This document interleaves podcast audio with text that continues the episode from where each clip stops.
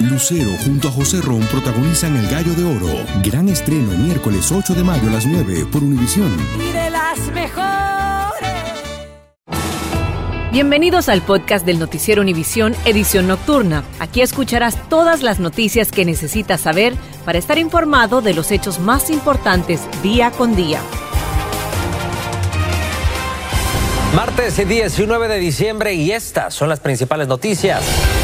La Corte Suprema de Colorado retira a Trump de la boleta primaria presidencial del Estado y de forma histórica lo descalifica para la presidencia amparándose en la cláusula de insurrección a la Constitución por el ataque al Capitolio en 2021.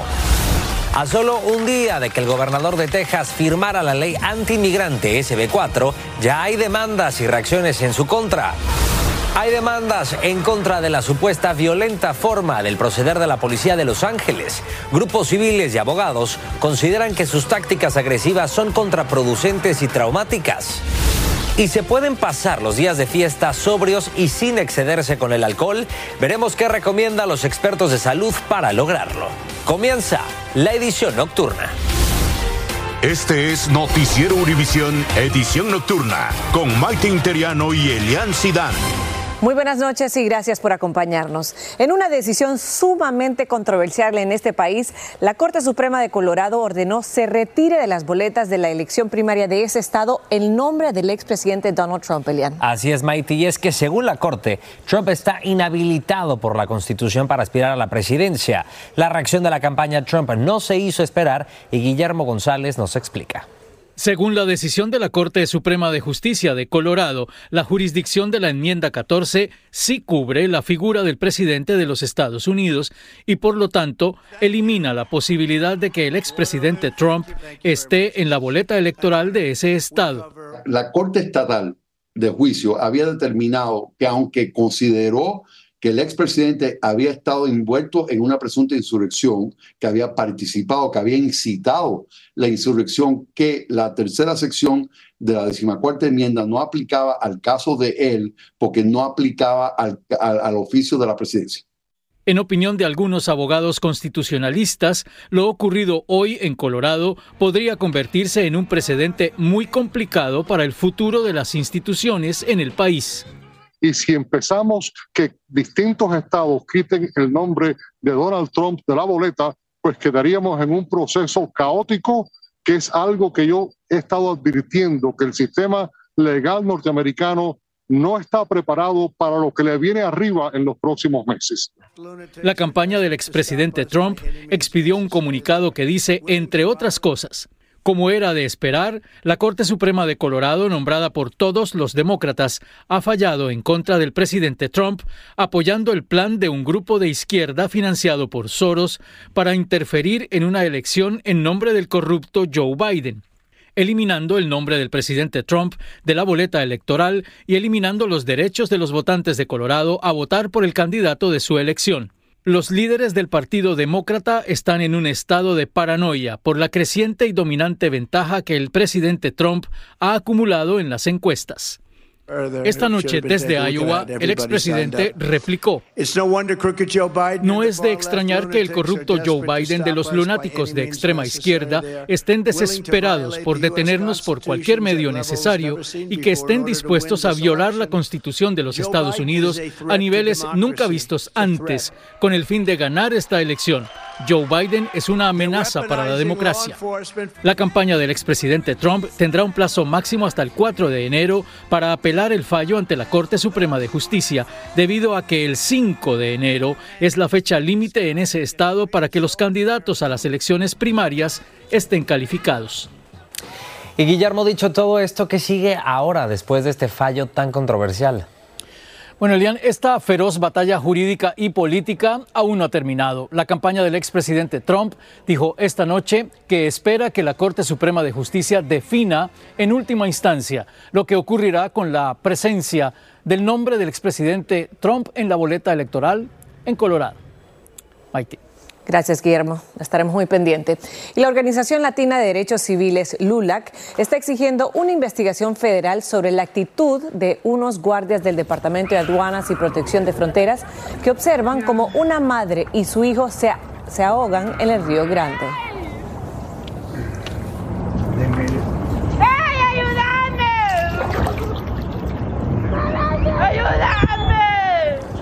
Pesar de gritar pidiendo ayuda, como podemos escuchar, los guardias pasan cerca y se hacen los indiferentes.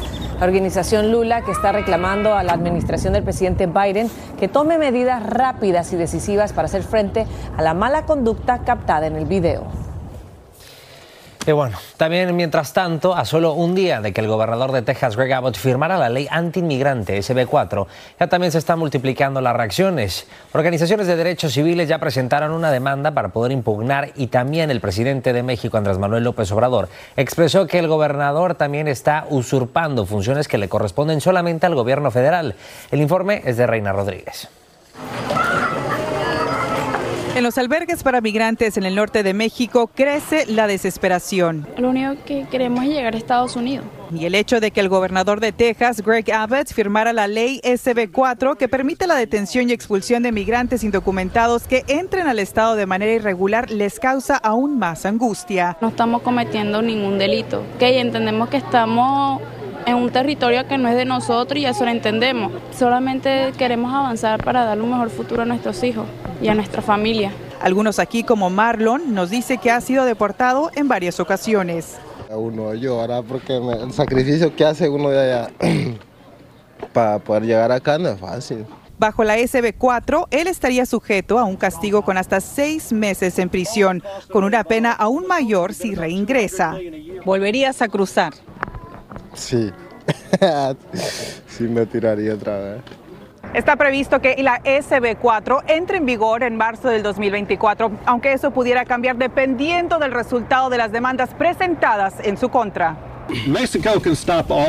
Nosotros vamos a estar siempre en contra de estas medidas. En su conferencia matutina, el presidente Andrés Manuel López Obrador calificó la ley de inhumana y politiquera, anunciando este martes que impugnará la ley antiinmigrante de Texas sin ofrecer más detalles. Está haciendo ya un eh, trámite relaciones exteriores. Lo que haga México y lo que haga el gobernador Abbott no soluciona el problema que tenemos. Por su parte, la Unión Americana de Libertades Civiles entabló una demanda contra esta medida considerada una de las más extremas del país. La ley anula los principios fundamentales de nuestra Constitución. En McAllen, Texas, Reina Rodríguez, Univisión. Reina, gracias. Y el Servicio de Rentas Internas, conocido como el IRS por sus siglas en inglés, estará enviando avisos por correo a personas y empresas que deban dinero de sus impuestos atrasados. Además, la agencia está dispuesta a negociar con los contribuyentes que deban menos de 100 mil dólares en impuestos de las declaraciones de los años 2020 y 2021. El envío de cartas recordatorias de pagos también se interrumpió por los retrasos causados por la pandemia. Y las frecuentes quejas de grupos de derechos civiles por la forma de proceder de los policías de Los Ángeles son los motivos de una demanda. En ella se denuncia el habitual uso de tácticas agresivas consideradas de alto riesgo, que lejos de disuadir delitos, lo que causan son experiencias traumáticas, en especial para la comunidad afroestadounidense y la hispana. Dulce Castellanos nos amplía desde California. A punta de pistola con múltiples agentes es como la policía de Los Ángeles realiza algunas paradas de tránsito, lo que organizaciones como Black Lives Matter y Community Coalition dicen que son tácticas violentas. Hoy las organizaciones y una firma de abogados anunciaron una demanda en contra del departamento para pedir un alto a la política que permite que los agentes utilicen estas tácticas de alto riesgo con los automovilistas que sospechan conducen vehículos robados. Tienen una política deliberada que aterroriza a los angelinos inocentes y viola la Constitución, dijo el abogado Brian Olney. Quienes han sido detenidos de esta manera dicen que fue una experiencia aterradora. Iba llegando por mi casa y de repente me caen como seis carros de patrulla, uh, me gritan que salga del carro, uh, sacan sus armas. Yo dije, no he hecho nada, ¿por qué está pasando esto, no? Y cualquier persona le tuviera mucho miedo. En la demanda se argumenta que las estadísticas del departamento revelaron que el 74% de los vehículos detenidos bajo sospecha de ser robados entre el 2018 y 2021 no eran robados. Cada año la policía de Los Ángeles realiza aproximadamente mil paradas de tránsito de alto riesgo bajo la sospecha de robo. Los grupos aseguran que estas experiencias tienen un impacto devastador en las comunidades afroestadounidenses e hispanas. Si no es una situación de vida y muerte, yo no voy a llamar a la policía. Es lo último que voy a hacer. En un comunicado, el jefe de policía dijo que como se trata de un litigio en curso, responderemos a estas acusaciones en el entorno apropiado. Nuestras prácticas son constitucionales y representan esfuerzos para proteger la seguridad de todos los involucrados. En Los Ángeles, Dulce Castellanos, Univisión. Dulce, gracias. Estás escuchando la edición nocturna del noticiero Univisión.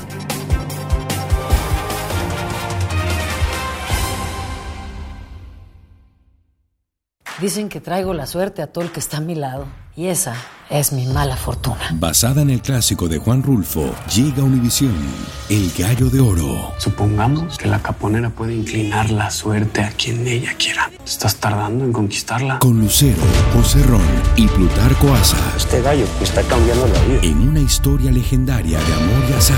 No trates de cambiarme, no lo vas a lograr. El Gallo de Oro, gran estreno miércoles 8 de mayo a las 9 por Univisión. Continuamos con el podcast de la edición nocturna del noticiero Univisión. Pasamos a México y es que en Salvatierra, Guanajuato, se vivieron momentos dramáticos en el sepelio y entierro de las víctimas de la masacre donde murieron asesinadas 12 personas y otros 12 jóvenes también resultaron heridos cuando un grupo criminal irrumpió a tiros donde se estaba celebrando una posada. Según la Fiscalía General de Guanajuato, la masacre fue en venganza de unos criminales a los organizadores de dicha fiesta, los cuales les negaron la entrada.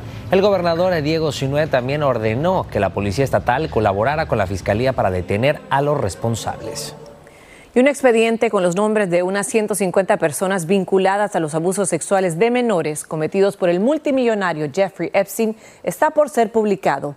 Esto luego de una orden de un juez federal.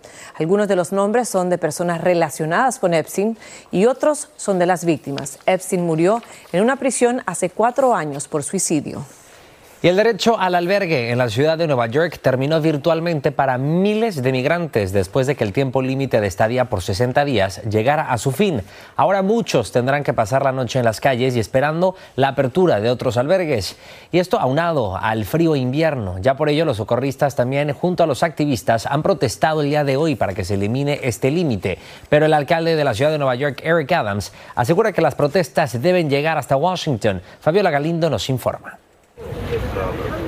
Primero fueron los hombres solteros inmigrantes los que fueron expulsados de los refugios municipales en Nueva York después de dos meses de estadía. Ahora, madres solteras como Catherine empezaron a recibir la notificación de desalojo. No sé en enero si esté nevando, o sea, no sé nada de lo que pasa, entonces me parece pues un poco duro. Escucha, estamos en la lucha. Por eso llegó a una protesta afuera de la alcaldía pidiendo que se elimine el límite de días de estadía en los refugios. We need to mobilize and rally and go to DC. Pero el alcalde señaló que las protestas deberían movilizarse hasta Washington DC, dirigiéndose además a quienes están en contra de los recortes presupuestarios que ha propuesto, atribuyéndolos a los gastos incurridos de cerca de 12 mil millones de dólares para albergar a más de 60 mil inmigrantes.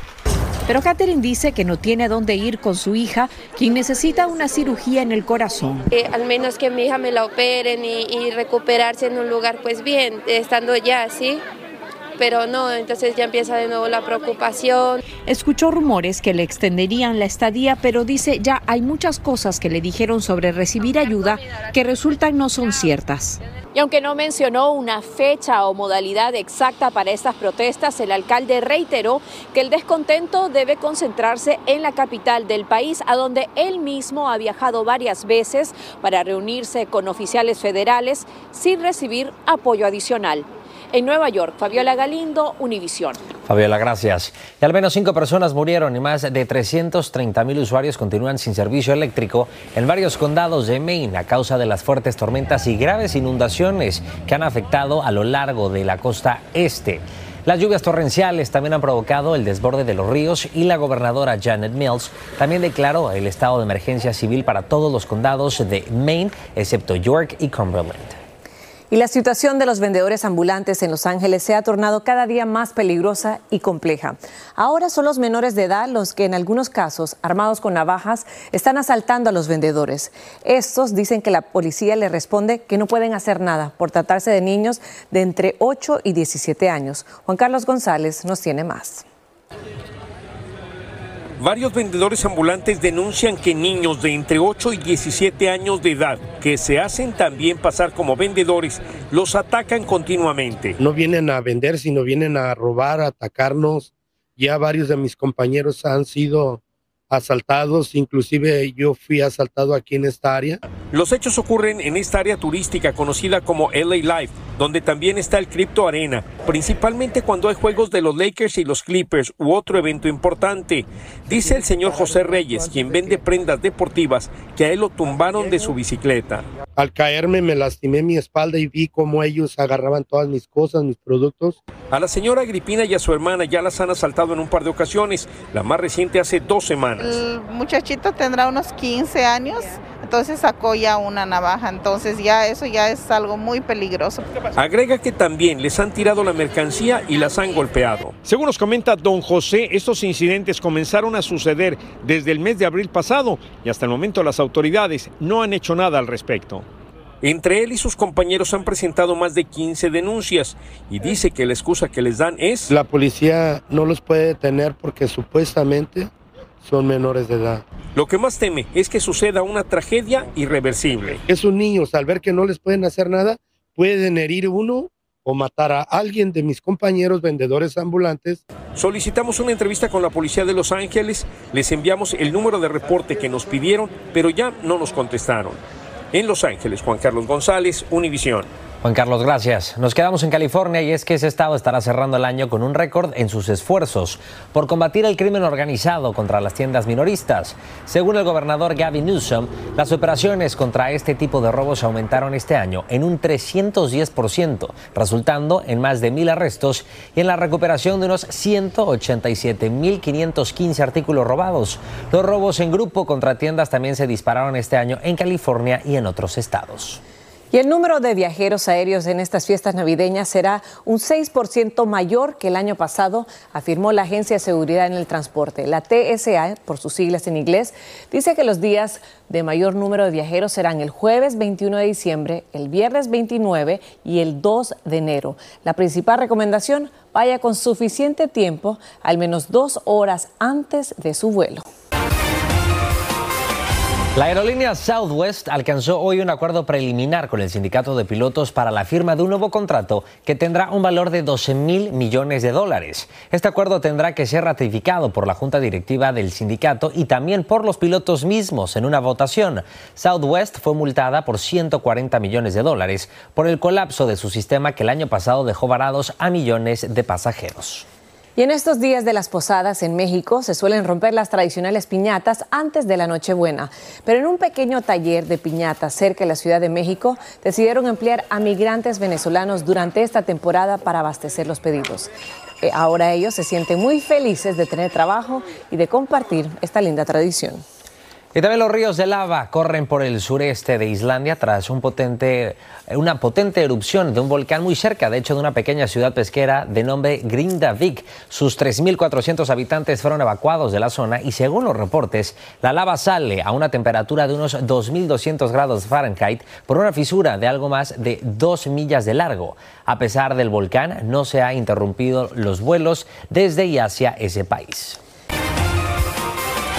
Los Centros para el Control y la Prevención de Enfermedades, CDC por sus siglas en inglés, informaron que los sobres de compota de puré de manzana y canela guanábana retirados del mercado están relacionados con más de 200 casos de intoxicación por plomo en 33 estados. La FDA advirtió que a pesar de la orden de retiro, aún hay productos en los estantes en varias tiendas de Dollar Tree. Y bueno, se aproximan las fiestas y es tiempo de reunirse en la familia, celebrar con algunos amigos y bueno, con algunas copas. Pero si usted tiene y quiere celebrar sin alcohol, podría esto ser muy beneficioso para su salud puede evitarse dañar cualquier tipo de relación y es importante tener ciertas recomendaciones. Así es, Maiti. Una de ellas es que lo acompañen, que le den apoyo, que puede llevar también usted una bebida no alcohólica y tener listo un plan de retirada si la presión social es muy grande. Finalmente, si va a tomar Maiti, lo más importante es que no maneje. Así es, y recordarse que usted quiere celebrar sobrio y que la gente acepte lo que está haciendo. Por supuesto, y acuérdese que al día siguiente se pagan las consecuencias. O, bueno, o si está embarazada, ahí tiene una razón por que no tomar. Pero sí celebrar. Buenas noches. Gracias por escucharnos. Si te gustó este episodio, síguenos en Euforia, compártelo con otros publicando en redes sociales y déjanos una reseña. Lucero junto a José Ron protagonizan El Gallo de Oro. Gran estreno miércoles 8 de mayo a las 9 por Univisión. Y de las mejores.